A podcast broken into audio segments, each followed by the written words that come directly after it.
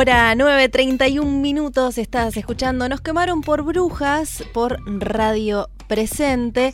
La temperatura en este momento en la ciudad de Buenos Aires 8 grados 2 décimas, humedad 90%. Ojo, ojo que hay probabilidad de chaparrones durante la noche. El cielo ahora está completamente nublado. Saca la bufanda, el gorrito, eh, todo lo que tengas para abrigarte porque va a continuar esta temperatura durante todo el día.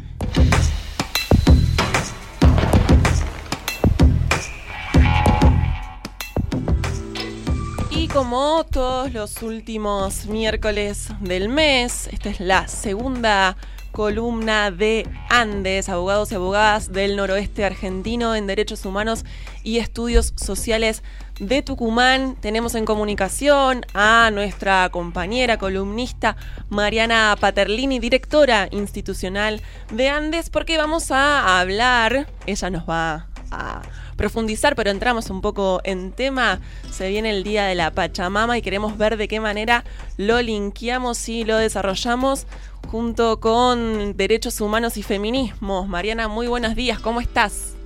Hola, buenos días, ¿cómo estás por ahí? ¿Todo bien?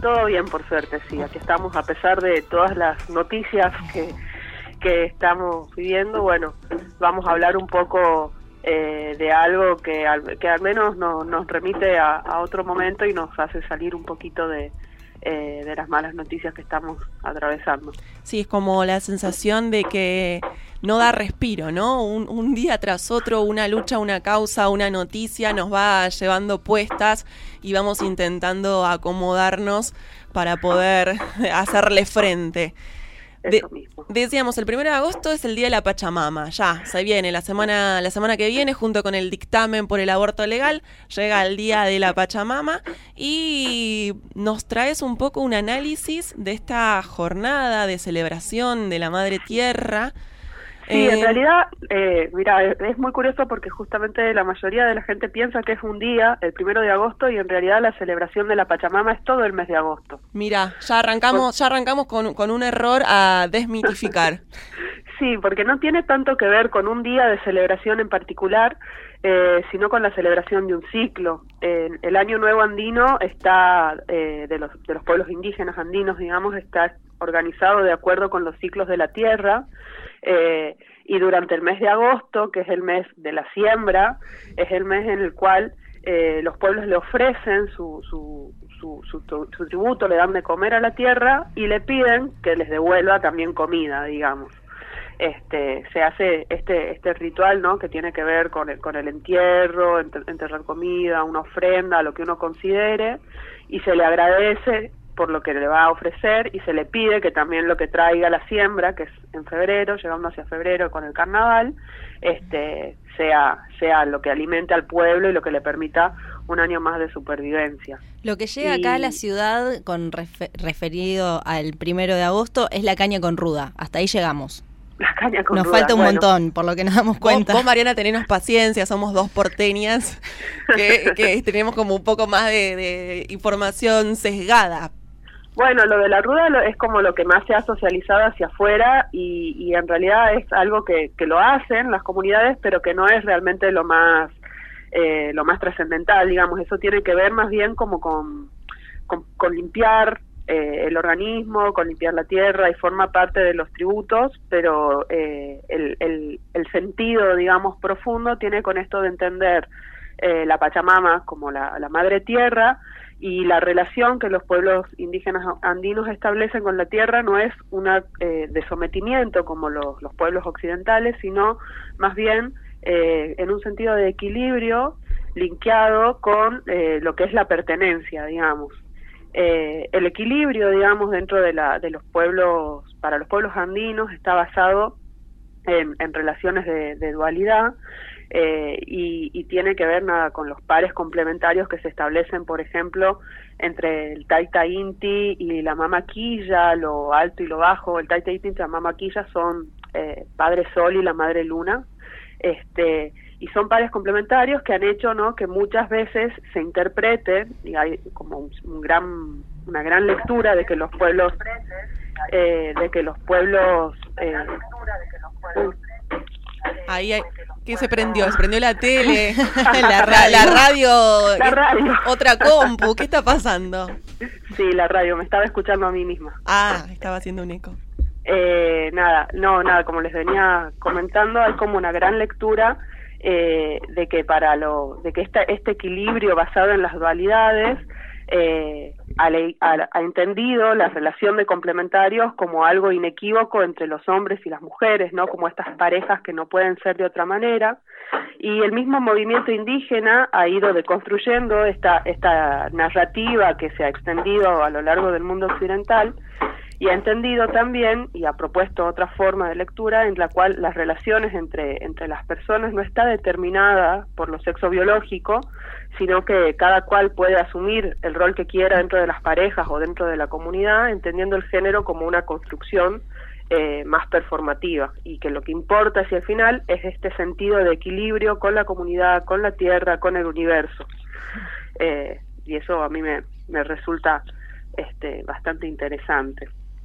Eh, entendiéndolo ya, digamos, como en una lectura de derechos humanos propiamente dicho, eh, las celebraciones eh, culturales y las reivindicaciones políticas de los pueblos indígenas, que han estado bastante dispersas durante mucho tiempo, recién a partir de la década de 1980, eh, como que recuperan una dimensión más comunitaria y política todas las celebraciones culturales, como la de la Pachamama o el Inti Raimi, que es el Año Nuevo.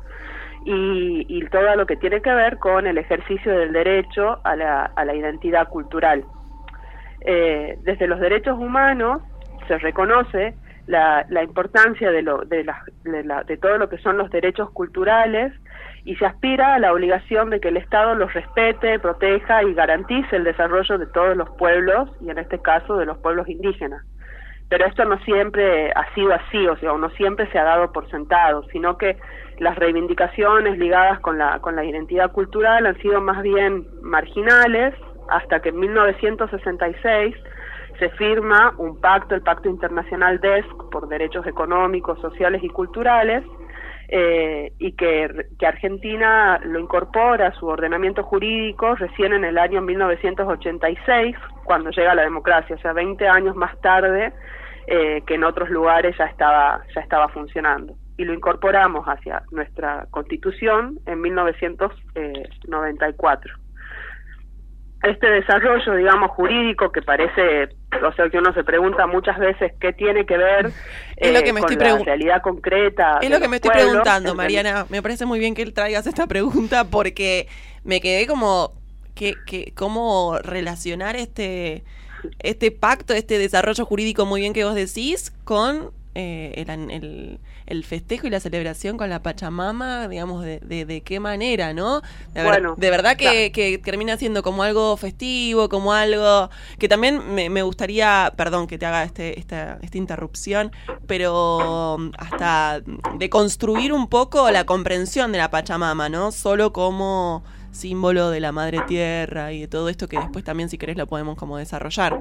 Claro, es que es como que se, eh, o sea, por lo menos como nosotros lo, venimos entendiendo, tiene que ver con la reivindicación de un ejercicio que es visibilizar la cultura y que es una de las formas que han encontrado eh, los pueblos eh, originarios para mostrar la auto, la auto, su auto, una de sus formas de mostrar la autodeterminación. La autodeterminación tiene que ver con el, el poder autogobernarse, con el poder ejercer su cultura, el poder ejercer su cosmovisión la Pachamama sería una de esas formas de ejercer eh, la cosmovisión y que es la que más mayor aceptación ha tenido, digamos, hacia, hacia afuera de las comunidades indígenas. De hecho, en el norte se ha vuelto como una atracción turística prácticamente y en verdad es una manera de compartir parte de una cultura que ha sido durante siglos este, invisibilizada.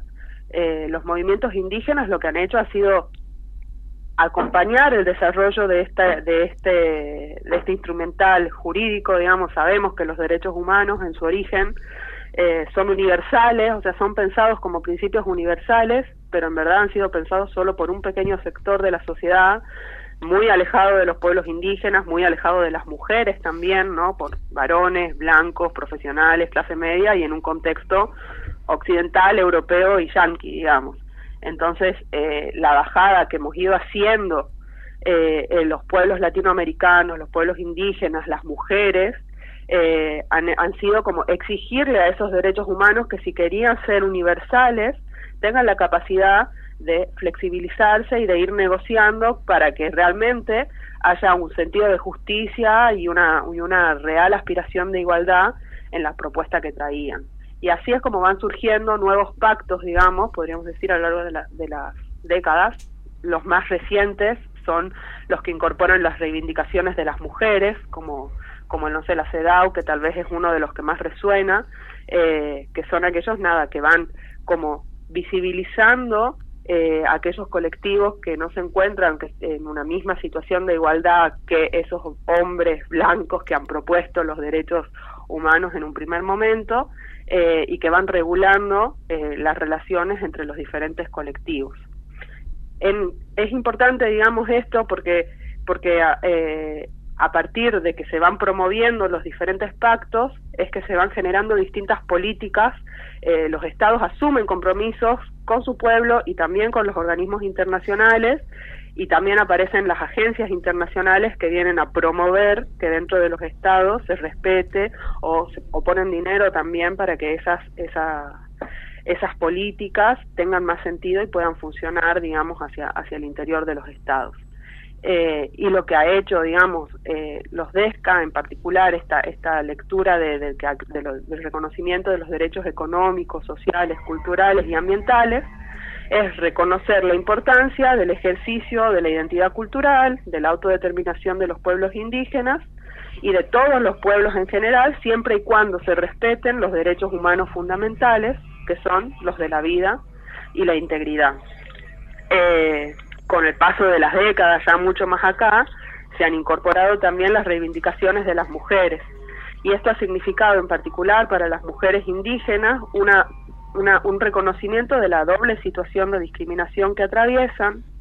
Por un lado, eh, por ser mujeres, digamos básicamente como todas las mujeres, y por el otro lado, por pertenecer a los pueblos indígenas. Y esto de pertenecer a los pueblos indígenas tiene que ver no solo con que en muchísimos casos no se reconoce eh, su derecho al territorio, sino que además eh, se encuentran discriminados por bueno por la prevalecencia de los estereotipos eh, y bueno y porque también están los pueblos indígenas en general en Argentina y en particular en el norte muy alejados de los centros urbanos con lo cual es muy difícil que accedan a la educación a la salud y nada quedan como muy al margen muy olvidados de, eh, de las inversiones y de aquella infraestructura que ofrece el Estado eh, dentro de, de, las ciudades. Entonces, este, el poder reivindicar culturalmente sus fiestas es una forma más de decir aquí estamos. De hecho, actualmente para las mujeres indígenas, digamos, hay como todo un movimiento a nivel nacional eh, que lentamente se va como organizando y ordenando eh, y que tiene como propósito, como sentido, digamos, una doble lucha eh, y que tiene que ver con poder visibilizar su rol hacia el interior de, sus, de las comunidades, porque como toda la, organización social eh, latinoamericana actual, digamos, está como muy basada en la desigualdad de género y esto significa que no haya un reconocimiento en la importancia en la, en, la importancia de su rol para las conquistas de la lucha indígena eh, y entonces aspiran a que haya una nueva forma de organización social eh, que esté ligada con un buen vivir. El buen vivir se le llama a, a, esta forma de vida que está basada en el equilibrio, en la justicia económica, en la justicia social, en la participación política plena. Eh, y por el otro lado, bueno, hacia afuera, en lo que tiene que ver la lucha indígena en términos más generales, eh, en esta pelea por, por acceder a sus territorios y a los derechos comunitarios en general.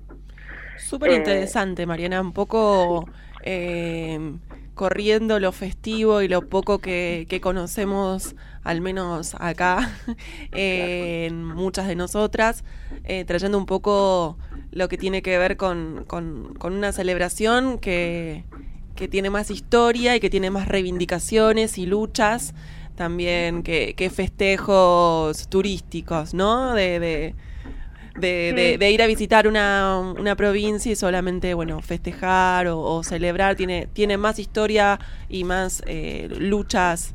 Eh. Claro, nos parecía importante justamente enfocarlo desde ese lugar, como que el hecho de que hoy en día la Pachamama sea tan visible es el producto de, una, de luchas históricas de los pueblos, de muchas luchas históricas que actualmente están sucediendo y que todavía, nada, los pueblos indígenas en Argentina son uno de los colectivos mayormente vulnerados y en situación de vulnerabilidad, y las mujeres dentro de, los pueblos indígenas se encuentran en una doble situación nada, de desigualdad. Eh, y el desafío de, los derechos humanos como, como conjunto de, de derechos que aspiran a una igualdad y una justicia eh, consiste justamente en poder dialogar con todas estas formas de expresión eh, para ir flexibilizándose y adaptándose y que no se convierta nada en lo que muchas veces entendemos, digamos, desde, desde las organizaciones, que el derecho aparece para los colectivos en situación de vulnerabilidad como un obstáculo antes que eh, como una herramienta que les permita eh, acceder al bienestar, porque se lo ve como algo abstracto, lejano, para lo que se necesita un conocimiento específico, y en realidad se trata de que los derechos humanos sean una herramienta que beneficie, que facilite el bienestar colectivo y no de que cercene, podríamos decir, el ejercicio de las libertades y que termine sosteniendo eh, los órdenes de desigualdad que, que venimos arrastrando desde hace siglos. Siglos y siglos, muy clara, súper clara, te agradecemos mucho, Mariana, esta columna y en un mes más o menos volveremos a, charlar sobre algún otro tema también muy interesante. Gracias. No, por favor, gracias a ustedes. Un abrazo. Un abrazo. Mariana Paterlini, directora institucional de Andes, pasó por Nos quemaron por brujas.